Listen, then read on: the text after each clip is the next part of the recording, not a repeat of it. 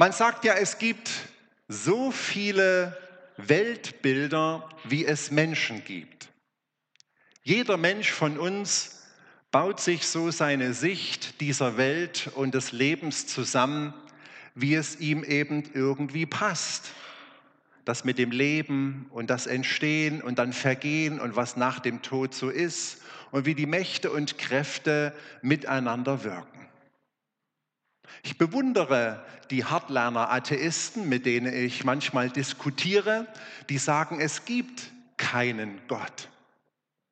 Ich bewundere, wie sie Argumente finden, wo denn die Materie und die Energie überhaupt herkommt, wenn es kein höheres Wesen, keine, keine, kein Gott gibt. Irgendwo muss ja das Grundmaterial, aus dem die Erde und die Sonne und wir bestehen, herkommen. Oder wenn Sie mir zu erklären versuchen, wie unser Auge durch Zufall einfach so entstanden sein kann, weil Sonne in das Wasser hineinstrahlt, sich paar Aminosäuren verketten und dort so eine DNA bilden, dass sich so ein kompliziertes Gebilde wie ein Auge einfach von ganz alleine kreiert, mit einer Linse, die sich dicker und dünner machen lässt, mit einem Abstand und hinten ganz vielen kleinen Sehnervenfädchen, die dann verschiedene Wellenlängen wahrnehmen, kleine Ströme aussenden, die dann irgendwie in unserem Gehirn hinten zu einem Bild gemacht werden, das ihr jetzt gerade rumdreht, um mich hochkant zu sehen. Wie diese Gehirnströme und das Zusammenspiel dieses Auges und des Gehirns funktioniert, dass das alles so von alleine irgendwie durch Zufall über ein paar Milliarden Jahre geworden sein soll, ich kann es nicht glauben. Ich kann es nicht verstehen. Da gibt es Menschen, die haben eher so ein asiatisches Weltbild. Die gehen von so einer Energie aus. Sie sagen, es gibt schon irgendwo eine höhere Energie, denn alles kann ich nicht mit meinem Verstand fassen.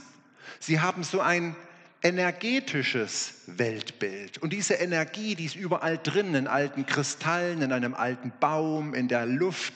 Und die kann ich durch gewisse Übungen oder Meditationen in mich aufnehmen, um mein inneres Ki wieder ins Gleichgewicht zu bringen zwischen Yin und Yang, um dann mein Leben zu leben. Sie haben eine Vorstellung von etwas Übernatürlichem, das aber keine Person ist, sondern eher Energie nicht ein Er oder Du, sondern ein Es. Beide Vorstellungen unterscheiden sich sehr deutlich von unserem christlichen Weltbild, mit dem wir uns zwei Jahre lang im Konformantenunterricht beschäftigt haben. Weil wir als Christen sagen, da gibt es einen Gott, der ist außerhalb dieser Welt transzendent und der hat diese Welt geschaffen. Und er hört auch nicht auf mit Schaffen, denn immer wieder schenkt er das Wunder, dass neue Menschen entstehen, Babys geboren werden und dann heranwachsen zu solchen tollen Menschen, die später mal unsere Rente verdienen. Und dieser Gott ist nicht automatisch in dieser Welt, er ist außerhalb dieser Welt. Aber wir sind ihm nicht egal.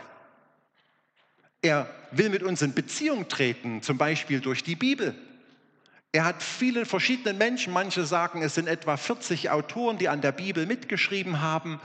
Er hat ihnen Erlebnisse mit Gott geschenkt oder sah manchmal Gedanken ins Herz gegeben oder sogar Worte beauftragt auszusprechen oder niederzuschreiben, die wir dort in der Bibel lesen. Und wenn wir Bibel lesen, dann spüren wir, wie Gott mit uns reden möchte. Oder auch wir können mit Gott reden, indem wir zum Beispiel beten. Beten ist mehr als Meditation oder sich nur irgendwas von der Seele reden, die dann an der Decke kleben bleiben, nur dass es mir hinterher etwas ruhiger geht. Sondern beten bedeutet, da hört mir jemand zu. Da ist jemand da, der außerhalb ist dieser Welt und der mich ernst nimmt, der mich teilweise besser versteht als mein Partner. Und der auch, wenn es Not tut, eingreifen kann in diese irdische Welt mit ihren ganzen physikalischen und biochemischen Prozessen. Und der hat sie ja geschaffen, auch Wunder tun kann, schützen kann, segnen kann. Nun versuchen Menschen immer irgendwelche Bilder für diesen großen Gott zu kreieren, um ihn etwas zu verstehen. Wir kennen ja vielleicht den guten Hirten. Psalm 23, der Herr ist mein Hirte. Oder im Neuen Testament, im Johannesevangelium Kapitel 10, wo Jesus sagt, ich bin der gute Hirte, ich kenne die meinen und lasse mein Leben für meine Schafe. Vielleicht ein bisschen kitschiges Bild für manche im Jahre 2020. So ein Hirte, naja, das kriegen die von Walt Disney mit dem Trickfilm ganz gut hin, dass da jemand beschützt und versorgt, aber so wie ein Schaf, naja. Gibt auch andere Bilder in der Bibel, wie zum Beispiel das Vaterbild. Im Psalm 103 steht, dass Gott sich erbarmt über uns, wie sich ein Vater über Kinder erbarmt. Und Jesus sagt den Jüngern, als sie fragten, Jesus, wie sollen wir denn beten? Da sagt der Mensch, wenn ihr mit Gott reden wollt, dann sagt doch einfach, Vater unser im Himmel. Wir dürfen uns also Gott wie einen Vater vorstellen. Ein Vater, der uns versorgt, ein Vater, der sich um uns kümmert, ein Vater, der auch mal sagt, äh, äh, reiß dich ein bisschen zusammen, jetzt mach mal los. Bilder hinken alle. Bei manchen von uns hinken auch das Vaterbild, weil unser irdischer Vater einfach nicht da war, weil er vielleicht die Familie verlassen hat, weil er gesoffen hat. Oder bei den Älteren von uns, weil er seine Laune in der Erziehung ausgelebt hat und eigentlich nicht diese Liebe und diese beschützende Gegenwart verkörpern konnte. Die Bibel spricht aber, dass Gott zu uns ist wie ein Vater, der uns liebt, ein Vater aller Vaterschaft, der es ernst meint. Wir haben gerade miteinander einen Psalm gebetet, den Psalm 84. Und dieser Psalmbeter ist auch total begeistert von diesem Gott. Er weiß, dass dieser Gott real ist, außerhalb dieser Welt und er nimmt gern Verbindung mit ihm auf. Das könnt ihr darin nachlesen. Er geht gern in den Tempel in Jerusalem und genießt dort Gottes Gegenwart, betet, singt die Lobpreislieder, die wir in den Psalmen der Bibel finden und lässt sich von Gott berühren. Und am Ende hat auch dieser Psalmschreiber Bilder für Gott entwickelt, die ich mit euch mal näher anschauen möchte. Die viertletzte Zeile ist das, denn Gott, der Herr, ist Sonne und Schild, schreibt dieser Psalmbeter. Zwei schöne Bilder. Er sagt, Gott ist für mich wie die Sonne. Ich betone, Gott ist nicht die Sonne, das dachten die alten Ägypter. Und ein Pharao hat sich sogar selbst zur Sonne gemacht, hat sich Reh genannt und anbeten lassen. Das meint der Psalmbeter nicht. Er sagt, Gott ist für mich wie die Sonne. Schönes Bild, finde ich. Kamen mir drei Gedanken. Ich würde ja vorschlagen, wir lassen uns mal von Elon Musk eine Rakete basteln. Der soll ja sowas können mit seinen Leuten. Und dann schnappe ich mir die Konformantengruppe und dann fliegen wir mal Richtung Sonne. Ich weiß, ich kriege mit euch Ärger, weil wir da ein paar Jahre unterwegs sind, aber es wäre ja mal ein Experiment, wenn wir da mal losfliegen. Dann fliegen wir mit der Rakete Richtung Sonne und umso näher wir der Sonne kommen, umso mehr muss die Klimaanlage in unserer Rakete arbeiten und irgendwann wird sie versagen und das ganze Raumschiff schmelzen und verdampfen. Ich glaube, wir können uns alle gut vorstellen, dass wir nie bis zur Sonne fliegen können. Wisst ihr, Gott ist heilig. Und wir Menschen, wir können uns von uns aus diesem großen Gott nicht nähern. Wir würden einfach verglühen. Und da gibt es Menschen, die sagen, du großer Gott, wenn du dieses oder jenes nicht tust, dann glaube ich nicht an dich. Wenn du nicht so bist, wie ich dich gerne hätte, wenn du dich Gott nicht so verhältst, wie das in meinen kleinirdischen Zehn-Klassenabschluss passt, dann kann ich nicht an dich glauben. Ich finde das anmaßend und für Gott vielleicht auch ein bisschen lächerlich, weil Gott viel, viel größer ist. Unfassbar groß, so wie wir gegenüber der Sonne. Und wir werden ihn nie in seiner Größe und Heiligkeit verstehen können. Wir können uns eigentlich nur vor diesem großen Gott beugen. Unser kleiner Menschenverstand wird seine Allmacht nie verstehen. Das Zweite, was mir an Gedanken kam, ist, ich liebe die Sonne. Ich bin so ein Mensch, der gerne nach dem Süden in Urlaub fährt, weil ich Wärme brauche. Und wenn dann die Sonne scheint und ich mein Gesicht in die Sonne halten kann und dann spüre, wie die Strahlen meine Haut berühren, das ist total geil und dann so ein bisschen in die Sonne legen und dann möglichst kurze Hosen anziehen. Ich habe am Freitag Abschied genommen von meinen kurzen Hosen. Da kam der Wetterumschwung. Das war's. Jetzt liegen sie wieder ein halbes Jahr im Schrank. bis es wärmer wird. So ist Gott, dass man ihn spüren kann wie die Sonnenstrahlen und dass man Gottes Liebe spüren kann, wie er uns berührt und wie er uns beschenkt. Vielleicht kann man das auf ganz unterschiedliche Art und Weise spüren. Die einen merken das, wenn sie Bibel lesen, dass sie dort spüren, dass die Texte auch was mit meinem Leben 2020 zu tun haben und dass Gott mich ermutigt. Das fühlt sich an wie so ein warmer Sonnenstrahl der Liebe Gottes. Ich bin nicht vergessen.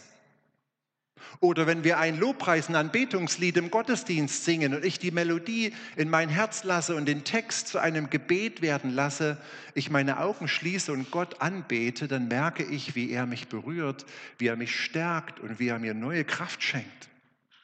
Oder beim heiligen Abendmahl, wenn ich sein Brot und den Wein, sein Leib und Blut zu mir nehmen kann, dann spüre ich, wie er mir Kraft gibt für die nächste Woche, für meinen Glauben, wenn ich Hauskreise oder die junge Gemeinde erlebe, wo ich Gemeinschaft mit anderen Christen habe. Das stärkt mich, da spüre ich, dass ich Gott nicht vergessen bin und dass er mich und mein Leben wärmt. Und das wünsche ich euch, ihr lieben Konformanten. Das ist unsere Aufgabe, das ist eure Aufgabe, dass ihr euch immer mal wieder diesen Sonnenstrahlen der Liebe Gottes aussetzt. Es ist wie so eine Erdbeere. Wenn die unter ihren Blättern versteckt steht, dann wird die nie rot die braucht, dass die Sonnenstrahlen die Erdbeere berühren, dann wird sie so richtig schön rot und lecker. Sie braucht Sonne, um zu reifen. Und auch wir Christen brauchen die Sonnenstrahlen der Liebe Gottes, um zu reifen. Und mein dritter Gedanke zur Sonne ist, wenn wir heute zum Fenster rausgucken, sieht es ja wirklich ein bisschen trüber aus. Tut mir ein bisschen leid für euch. Ich hoffe, es bleibt heute trocken. Aber auch wenn wir keine Sonne sehen, dürfen wir wissen, die Sonne ist da. Und selbst nachts, wenn es dunkel ist und wir schlafen, dürfen wir wissen, die Sonne ist nicht weg, die ist trotzdem da. Sie scheint immer noch. Und das hat der Psalmbeter erfahren, egal wie mein Leben sich gestaltet. Gott ist da. Egal, ob ich meine Prüfung versemmel oder ob eine Beziehung scheitert oder ob ich mal ins Krankenhaus muss, wenn das Leben verhangen ist, wenn ich mal durch ein finsteres Tal muss, Gott ist trotzdem da. Und am Ende wird alles gut, weil wir wissen, dass eine Ewigkeit in seiner Herrlichkeit auf uns wartet. Gott ist nicht weg, wenn der Himmel in unserem Leben mal verhangen ist. Das hat der Psalmbeter in seinem Leben erfahren und hier niedergeschrieben und möchte uns damit anstecken. Und dann kommt noch das zweite Bild, mache ich ein bisschen kürzer mit dem Schild. Ich weiß nicht, ob man noch Asterix-Hefte liest oder ob man das nicht mehr liest. Da sieht man immer die Römer mit ihren großen Schildern, die so kleine Formationen bauen konnten. Das waren richtige schöne Römerschilder. Da konnte man sich ganz dahinter verstecken. Wenn also die feurigen Pfeile der Feinde auf einen abgeschossen wurde, konnte man sich dahinter hocken und war für den Moment beschützt. Manchmal ist das Leben ja auch ganz schön hart. Und dieser Mensch hat gesagt, bei Gott finde ich so einen Schutz wie hinter einem Schild. Vor drei Wochen war ich in Falkenstein im Tiergarten. Kennt ihr den noch? Das ist also was für Grund, äh, Grundschüler. Äh, wenn ihr älter seid, müsst ihr nicht unbedingt hingehen. Aber mit meinen zwei Enkeln war das genau das Richtige. Der Frederik ist zwei Jahre alt und der Edgar ist noch keine vier. Der wird erst jetzt im Oktober vier. Für die zwei war der Tiergarten genau das Richtige. Und da gibt es dort auch so ein kleines Aquarium. Wissen wir, ob ihr das kennt? Da hatte ich einen Frederik auf dem Arm, einen Edgar an der Hand, sind wir da reingegangen, war schön warm. Da gibt es so zwei Riesenschlangen und ein paar Schildkröten, ist gar nicht so viel los da drin. Auf einmal kriegen die beiden so richtig Angst. Der Frederik, irgendwas hat er gehört, der klappert sich an meinen Hals, drückt so richtig zu und zittert am ganzen Körper. Und der Edgar, der hat mein großes Bein umschlungen und sich so festgehalten. Ich konnte gar nicht mehr laufen. Ich sage, Jungs, was ist mit euch los? Wir sind ganz alleine hier. Guck mal, hier ist eine Schlange, da sind ein paar Schildgrößen, dicke Scheiben dazwischen. Ist doch nichts Schlimmes. Und die hatten richtig Angst. Und dann bin ich ganz langsam mit denen wieder rausgegangen, den Edgar an der Hand und kaum waren wir draußen in der Sonne, haben die sich wieder entspannt, haben sich von mir losgerissen und sind zum nächsten Gehege gerannt. So, ihr Lieben, so ist Gott. Und so hat dieser Psalmbeter Gott erfahren, so wie Edgar und Frederik ihren Großvater. Wenn mal Angst ist, ob begründet oder unbegründet, dann können wir uns bei Gott so richtig festklammern. Dann können wir uns in den Hals Jesu werfen. Dann können wir das Vaterbein Gottes umklammern und sagen, ich habe Angst. So hat ihn dieser Psalmbeter erfahren. Und er merkt, da kann ich mich bergen, da finde ich Schutz und Hilfe. Und er führt mich wieder in die Freiheit. Warum erzähle ich euch heute das alles zur Konfirmation? Weil ich euch das von Herzen wünsche dass ihr zu diesem Gott so eine Beziehung findet wie dieser Mensch, der diesen Psalm geschrieben hat. Und dass ihr vielleicht eure eigenen Bilder für diesen großen Gott findet, ob er für euch ein guter Hirte oder der himmlische Vater ist oder wie die Sonne und ein großes Schild, hinter dem ihr manchmal Schutz sucht. Setzt euch immer wieder den Sonnenstrahlen Gottes aus, dass euer Glaube wächst, dass ihr im Glauben reift. Werft euch an seinen Hals, wenn es in eurem Leben mal hart auf hart kommt und erlebt genauso wie dieser Psalmbeter, dass dieser Gott real ist und dass er da ist, dass wir ihn zwar nicht immer verstehen können, aber dass wir seine Liebe und seine Hilfe spüren und erfahren können. Amen.